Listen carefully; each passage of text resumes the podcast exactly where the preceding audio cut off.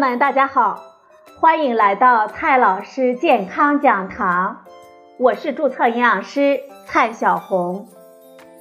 今天呢，蔡老师继续和朋友们讲营养、聊健康。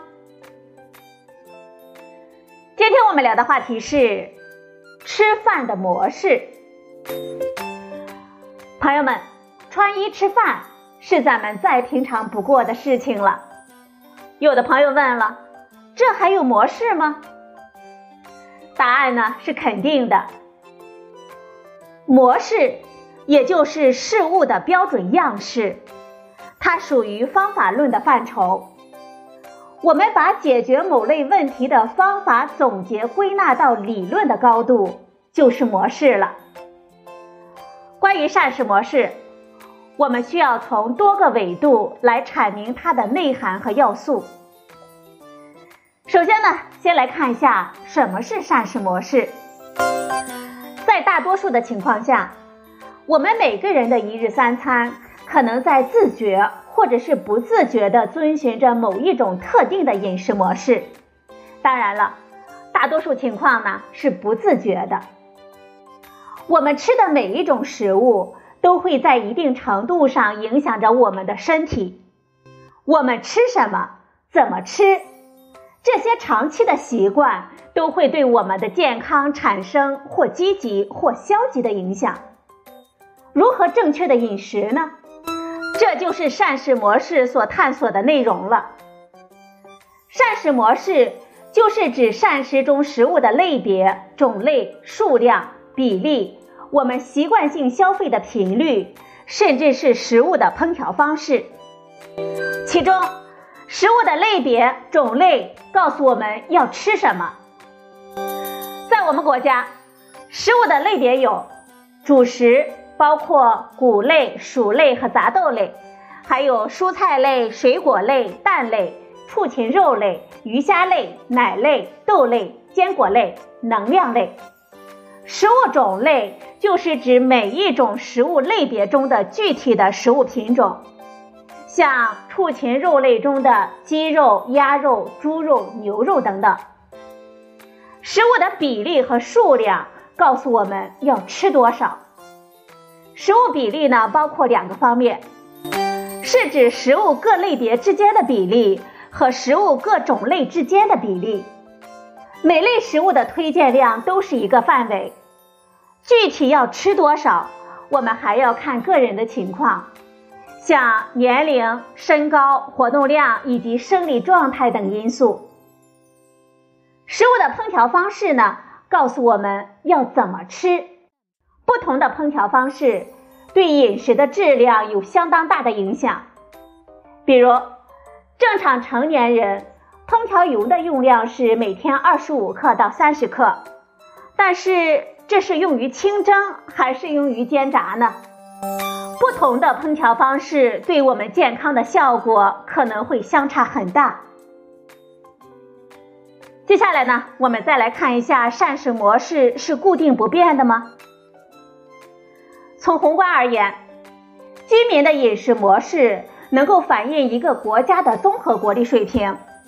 决定一个地区食物生产供应的规划，这是衡量一个国家或者是地区经济发展和文明程度的重要标志之一。从微观而言，膳食模式是居民营养状况和体质健康的决定因素，也是对广大居民进行有效营养干预的重要环节。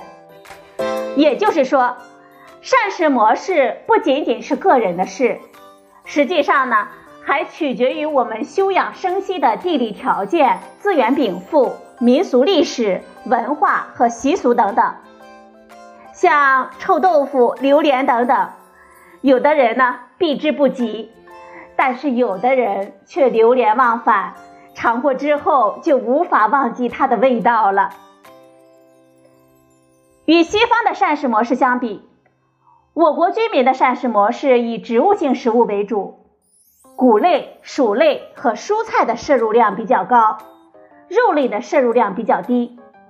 大豆及其制品的消费因地区而不同，奶类的消费在大多数地区消费呢都比较少。当然，我国这种膳食模式并不是固定不变的，而是发展变化的。我们国家分别于1959年、1982年、1992年、2002年进行了四次全国居民营养健康调查。2005年，我国首次发布。中国居民营养膳食与营养状况变迁的系列报告。二零零四年和二零一五年，我国连续两次发布了《中国居民营养与慢性病状况报告》。这些调查和报告均显示，随着经济社会条件的改善，中国居民的膳食模式也发生了巨大的变化。我们的营养不良状况虽然得到了明显的改善。但是粮谷类食物的摄入的比例在减少，动物性食物的比例在增加。我们已经从以前的食物短缺、营养不良，发展到了目前面临的食物极大的丰富，但是仍然存在着营养不良和营养过剩双重负担的窘境，从而导致了慢性疾病的高发。那么，我们的膳食模式与我们身体的健康有什么密切的关系呢？国内外的很多的研究结果显示，膳食模式与身体健康密切相关。地中海膳食模式可以减少慢性病和某些肿瘤的发病风险，而西式膳食模式则相反。从1992年到2012年的二十年期间。我国居民膳食结构中，植物性食物的比例在减少，动物性食物的比例不断的增加。膳食中粮谷类的摄入量从每日四百三十九克减少到了三百三十七克，畜禽肉的摄入量从五十九克增加到九十克，动物性食物提供的能量从百分之九点三增加到百分之十五。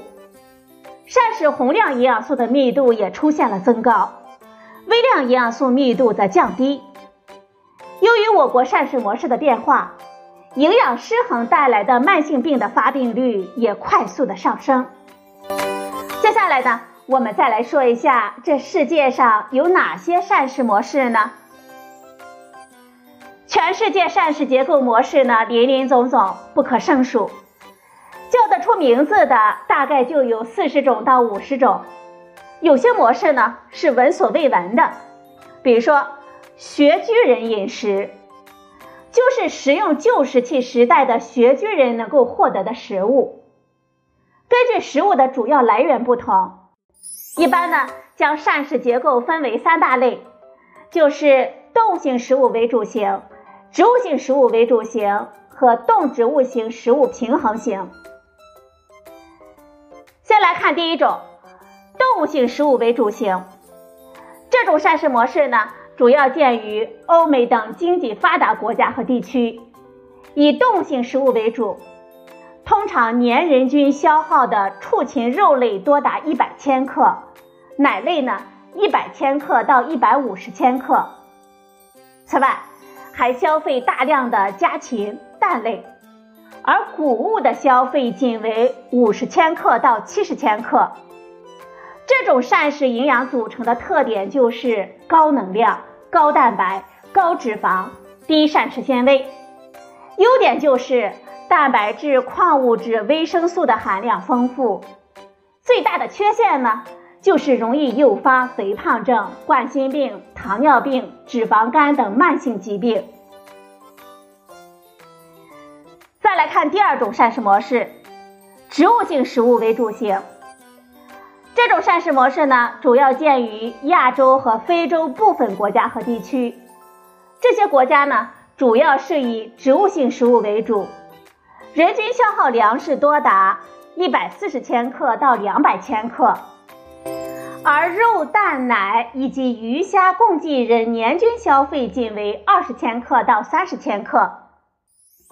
这种膳食模式，蛋白质和脂肪的摄入量均较低，矿物质和维生素不足。这种膳食模式呢，容易患营养缺乏病。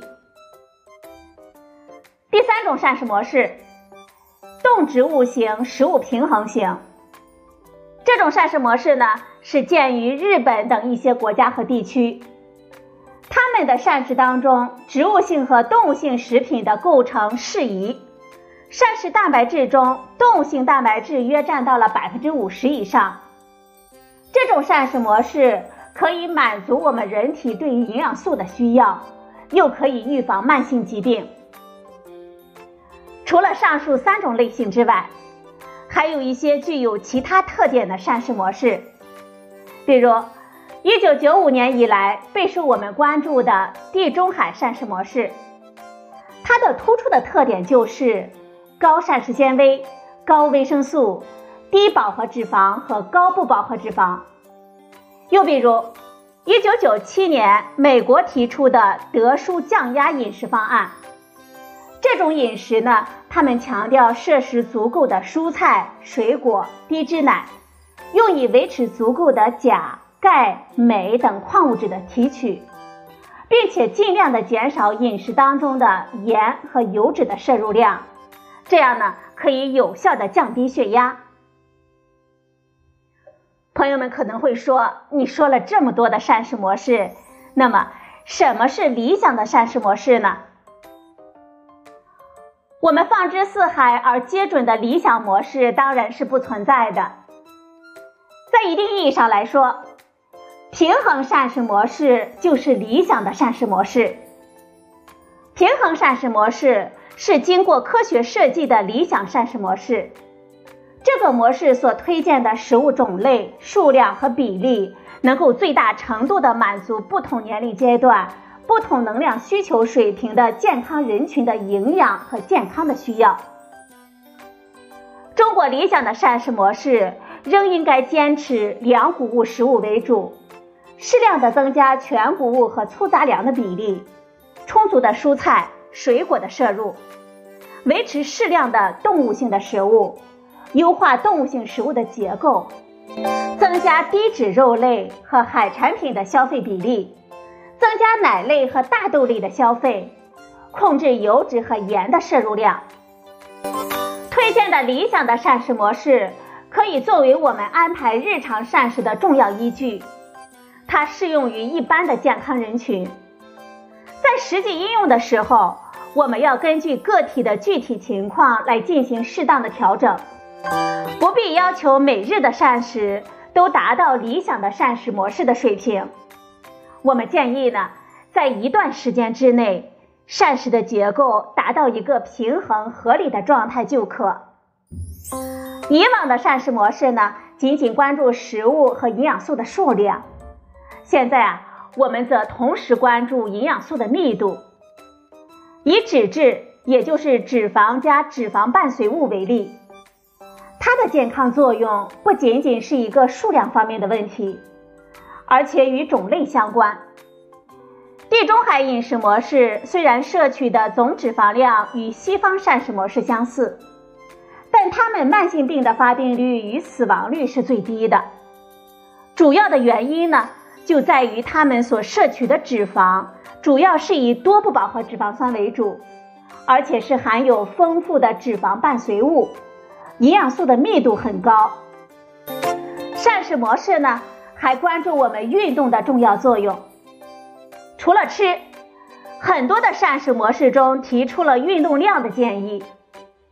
中国居民膳食指南二零一六就推荐我们吃动平衡健康体重。各个年龄段人群都应该坚持天天运动，维持能量的平衡，保持健康的体重。推荐每周应至少进行五天中等强度的身体活动。累计一百五十分钟以上，坚持日常身体活动，平均每天主动的身体活动六千步，尽量减少久坐的时间，每个小时起来动一动，动则有益。